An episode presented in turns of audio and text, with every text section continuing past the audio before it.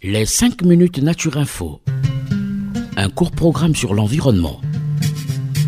Pourquoi les plantes sont-elles vertes? Pourquoi faut-il protéger la mangrove? Pourquoi faut-il protéger les tortues marines? Qu'est-ce que le développement durable? Des questions et des réponses par l'ONG Renatura Avec ses experts sur Radio Mucodec.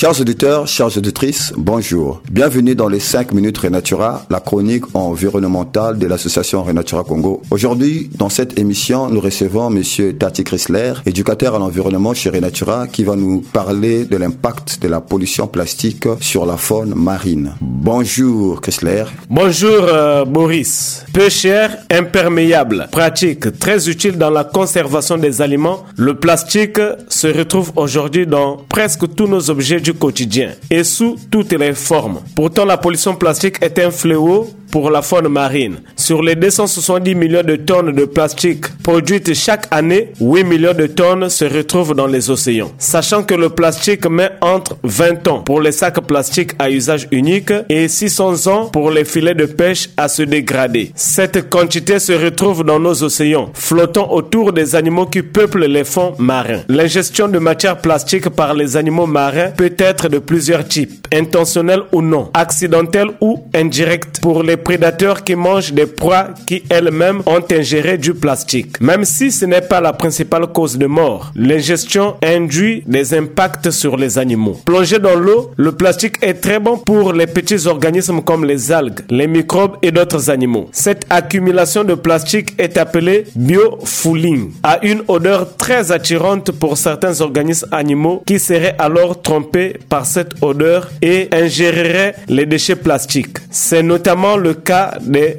anchois, les albatros et les tortues marines. En plus d'une odeur qui les piège, ces accumulations sont visuellement trompeuses, ressemblant à des méduses. La taille et la quantité de plastique consommés par les organismes marins dépendent de la taille de l'animal. Une consommation importante de plastique va remplir son estomac et altérer la sensation de satiété de l'animal, qui ne se nourrira pas d'aliments nutritifs. Cette importante ingestion peut aussi causer des perforations de l'intestin, provoquant la mort de l'animal. Sans forcément être mortel, le plastique provoque aussi des perturbations du système endocrinien, du stress oxydatif, la mort des cellules ou encore une réduction de l'activité enzymatique. Lorsqu'il se retrouve dans des organismes comme les moules, les huîtres ou les poissons, bien que les crustacés, comme on l'imagine, ne peuvent pas se nourrir de gros déchets, ils sont impactés par les microplastiques qui résultent de la décomposition des plus gros déchets. Il y a des débris qui sont des vrais pièges pour les animaux marins. Filets de pêche abandonnés, bandes d'emballage, sacs. C'est le facteur de la pollution plastique qui cause le plus de morts chez les animaux marins. 79% d'entre eux meurent quand ils sont pris au piège par ces déchets. Les filets de pêche abandonnés,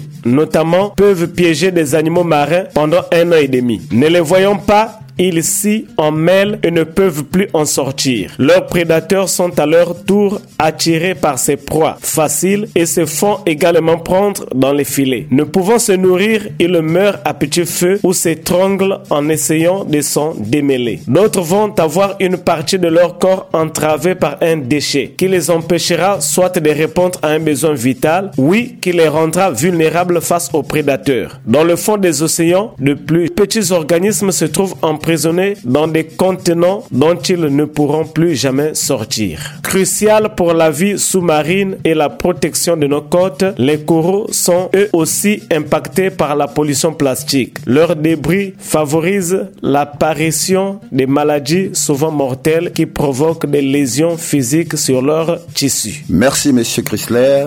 Chers auditeurs, chères auditrices, nous voilà à la fin de notre émission. Nous remercions Monsieur Chrysler, nous remercions notre partenaire la radio Micodec. Nous remercions nos auditeurs et pour ceux qui veulent nous appeler pour des questions, nous répondons au 05 742 42 80. Je répète 05 742 42 80. À bientôt. Écoutez, écoutez, c'est Radio Micodec. Radio Mucodec.